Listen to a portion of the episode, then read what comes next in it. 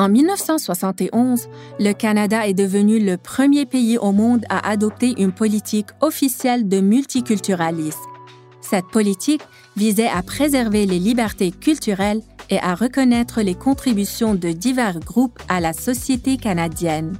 Aujourd'hui, le multiculturalisme est une caractéristique déterminante de l'identité canadienne. Mais pendant une grande partie de notre histoire, ce n'était pas le cas. Écoutez Trouver sa place, une histoire du multiculturalisme au Canada, une série de balados-diffusion en cinq parties de Historica Canada. Joignez-vous à nous alors que nous explorons l'histoire du multiculturalisme au Canada. Abonnez-vous à la série Trouver sa place sur Apple Podcasts, Spotify ou partout où vous écoutez vos balados.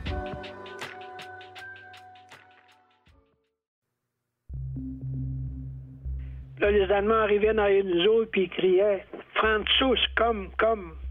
Ça fait que on bougeait pas. Quand ils ont arrivé complètement dans une autres, là, on a bien vu qu'on était mal pris. Là. Fait qu'ils ont crié encore Franzus, comme, comme. Puis là, ils ont dit Lousse, house. Puis on a laissé les fusils là. On a sorti du trou.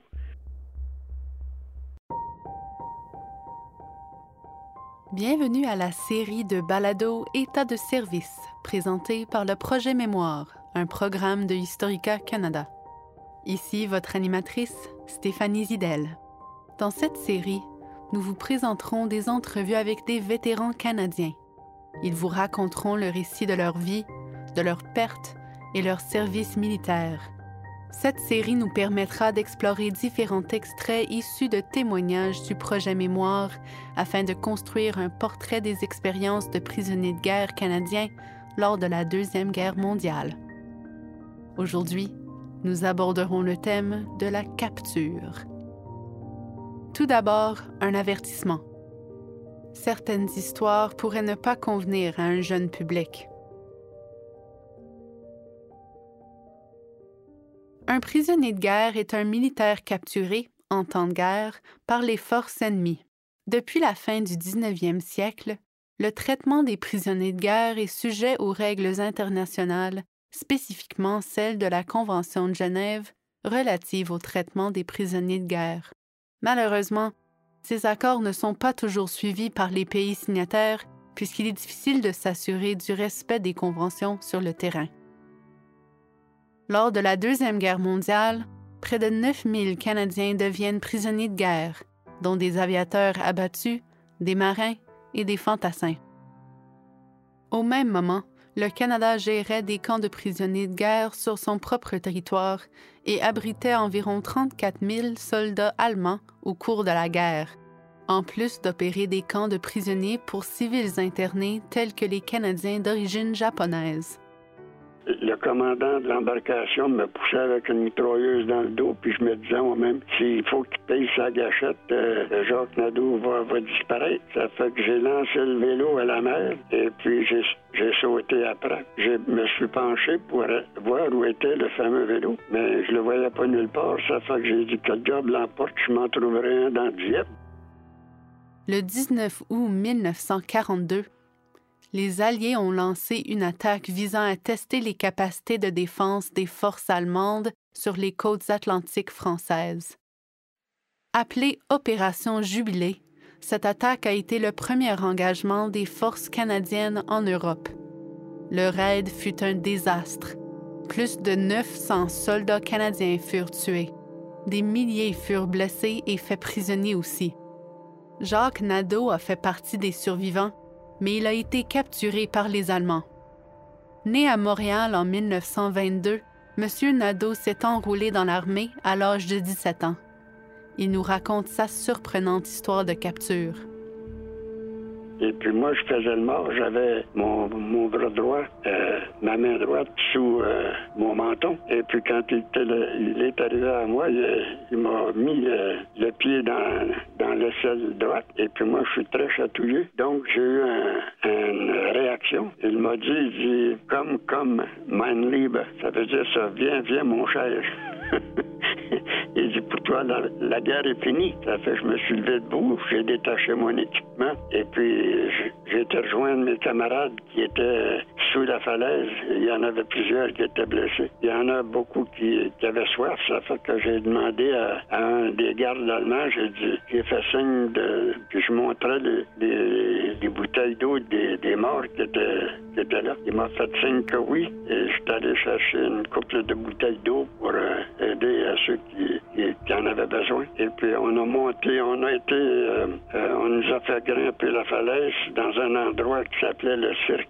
Une fois rendu en haut, on nous a mis en rang de cinq. On nous a compté. Il y avait un Allemand qui partait de gauche, puis l'autre de droite. Et puis après qu'ils avaient fait les deux, trois cents qu'on était, ils devaient se rapporter à un officier, il fallait que les deux chiffres soient, soient les mêmes. Hein. Mais quand, quand euh, l'Allemand passait près de moi, il nous touchait euh, à l'épaule ou euh, au bras en nous comptant. J'ai dit, cochon. L'Allemand a raidi son dos. Puis on s'est regardé pendant quelques, quelques instants qui ont paru des, des, minutes. Et puis éventuellement, il y a eu un cri qui est venu euh, d'en avant. Et puis euh, il a été obligé de continuer. Mais euh, si, si ses yeux avaient été des mitrailleuses, je vous parlerais pas aujourd'hui. Bonjour, mon nom est Brigitte Dozac, vice-présidente de Historica Canada. La façon dont nous voyons le monde aujourd'hui est influencée en grande partie par notre passé, le bon comme le mauvais. C'est là qu'entrent en jeu nos balados. Des balados comme Pensionnat indien, une série en trois parties créée afin d'honorer les histoires des survivants, de leurs familles et communautés, et afin de commémorer l'histoire et l'héritage des pensionnats indiens au Canada. Je voulais pas être un Indien. Je savais pas qui je voulais être. Je n'étais pas accepté par l'homme blanc et je n'étais pas accepté par mon propre peuple dans ma réserve. Inscrivez-vous au balado-diffusion de Historica Canada pour une exploration en profondeur de notre passé. Vous pouvez écouter Pensionnat indien sur Apple Podcasts, Spotify ou en visitant l'encyclopédie canadienne.ca. Ne cessez jamais d'apprendre. Jean Couchy est né en 1924 à Lévis. Il s'est enrôlé dans l'aviation royale canadienne à l'âge de 18 ans et a fait son entraînement de base à Saint-Hubert. M. Cauchy voulait honorer la mémoire de son frère qui a perdu la vie en Hollande plus tôt dans la guerre. Et maintenant, l'histoire mouvementée de sa capture. L'expérience la plus dure que j'ai eue, c'est quand je me suis fait descendre. Alors là, c'était la mission, c'était euh, Hanovre. À ce point dans la guerre, les avions étaient dans un état moindre puisqu'ils avaient participé à un grand nombre de missions. J'ai hésité et quand j'ai vu cet avion-là, après avoir fait le, test, de, comme on faisait avant de, partir, on faisait l'inspection du, du bombardier, les moteurs, on faisait tourner les moteurs, et ainsi de suite. Euh, on s'en allait à, tomber du jour, on montait, puis rendu, il commençait à faire noir. Là, je remarque qu'un tuyau, mon tuyau d'échappement intérieur gauche, euh, il rougissait. Alors, vous savez que c'était la, noirceur totale en Angleterre, puis en Allemagne, partout, là, durant la guerre. Alors, euh, vous êtes à 18 000 pieds, 20 000 pieds, vous allumez une allumette, ils vont le voir en bas, comprenez-vous? Mais là, j'avais mon tuyau d'échappement. J'ai averti l'équipage, vigilance et vigilance. Parce que oh, là, il n'y a pas question de tourner. Hein? Euh, un peu avant d'arriver euh, même à ça aussi, en cours de route, on laissait tomber des petites plaquettes euh, de, métal pour brouiller le radar des Allemands. Mais étant invisible comme ça, ça aidait pas du tout. Hein. Là, j'ai comme eu un pressentiment, moi, que alors j'ai serré les courroies de mon parachute parce qu'on détachait un peu, parce que euh, longtemps, on n'est pas assis sur le parachute. Et puis, euh, au contrôle, le temps, ça devenait un peu très, très irritant à la longue, c'était dur. Alors, on, on détache ça. Alors, euh, euh, on avertit les gars, les mitrailleurs. Disons que quelques euh, quatre ou cinq minutes avant d'arriver à la cible, là même, on voyait les, les fusils là, en bas. Alors, on n'était pas loin de la cible. Soudainement, un avion ennemi est arrivé. On l'a jamais vu, le chasseur. Là, l'avion a sursauté. La DCA a éclaté en dessous J'avais toutes mes bombes. Et euh, on était soulevés comme une feuille de papier. C'est pas maintenant, j'exagère pas. On a monté combien de pieds, je sais pas, là, des, instruments tout en l'envers. Et euh, quelques secondes après, exactement, on calcule pas ça exactement, mais quelques secondes après, c'est le chasseur qui est le chasseur qui nous a descendu. Il a tiré dans notre dans les réservoirs à essence et euh, l'avion a pris feu immédiatement. Tout le monde a sauté, puis après ça, il reste à moi à sauter. Et pendant quelques instants, M. Cauchy a manqué d'oxygène. J'ai eu un peu de, problèmes à sortir.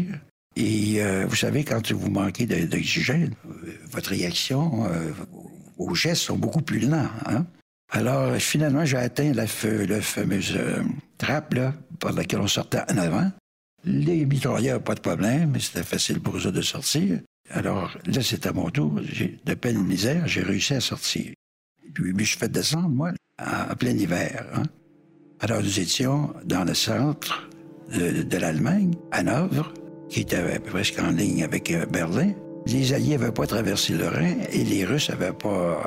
Ils avaient avancé, mais étaient assez éloignés. Mais c'était notre devoir d'essayer de se sauver. J'ai essayé de me sauver en me dirigeant vers le nord. Audacieux, j'ai contourné un, bosquet pour retrouver un chemin, un petit chemin qui s'en allait vers, le nord. Et immédiatement, il est sorti deux gardes, des jeunes, avec leurs mitrailleuses. Alors là, j'ai été fait prisonnier. À Francfort, dans un Dulag Luft, un camp de transit pour les aviateurs capturés, M. Cauchy a subi des jours d'interrogation intensive. Alors, j'ai été, moi, environ, euh, exactement, j'ai pas calculé trop, mais au moins huit jours dans cette, euh, cette petite chambre-là. Il a été laissé à lui-même dans une petite cellule où il mourait de froid et développait une angoisse profonde. Il a passé le reste de la guerre, quatre mois et demi, dans le Stalag Luft 1, un camp de prisonniers pour les aviateurs alliés près de la mer Baltique. Les prisonniers étaient entassés dans leur dortoir avec leurs couvertes fournies par la Croix-Rouge, recevant des rations alimentaires bien moins du minimum recommandé par la Convention de Genève. La plupart des Canadiens capturés par l'Allemagne durant la Deuxième Guerre mondiale furent traités dans le respect de la Convention de Genève. Cependant, en Europe, les conditions générales se sont progressivement détériorées au cours de la guerre et la situation des prisonniers de guerre est devenue également précaire. Ils avaient notamment de plus en plus de difficultés à se nourrir suffisamment car les denrées se sont fait plus rares. Dans le prochain épisode, nous découvrirons les camps de travail dans lesquels des prisonniers de guerre canadiens vivaient.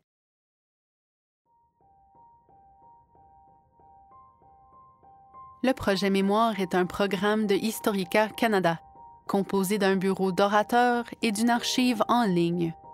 Nous mettons les vétérans canadiens et les membres actifs des Forces armées canadiennes en communication avec les écoles et les groupes communautaires d'un océan à l'autre. Ce projet est rendu possible grâce au financement du gouvernement du Canada. Historica Canada est un organisme qui offre des programmes que vous pouvez utiliser afin d'explorer, d'apprendre et de réfléchir à notre histoire et à ce que signifie le fait d'être Canadien. Visitez leprojetmémoire.com afin de parcourir nos entrevues archivées ou pour organiser la visite gratuite d'un orateur dans votre salle de classe ou lors d'un événement communautaire. Si vous êtes un vétéran ou un membre actif des Forces armées canadiennes, communiquez avec nous afin de découvrir comment vous pourriez devenir un orateur. Si vous avez aimé cet épisode et désirez en apprendre davantage sur la Deuxième Guerre mondiale, consultez les minutes du patrimoine portant sur l'armée canadienne à historicacanada.ca. Les textes supplémentaires utilisés dans cet épisode proviennent de notre programme affilié, l'Encyclopédie canadienne. Consultez l'Encyclopédie canadienne pour trouver des articles sur les prisonniers de guerre, outre-mer et au Canada. Retrouvez-nous sur les réseaux sociaux et abonnez-vous au Historica Canada. À la prochaine! Dans l'épisode suivant, éventuellement, Les Japonais ont, envoyé une première corvée de prisonniers canadiens euh, au Japon. Puis j'allais bien là, puis ça. C'était pire là.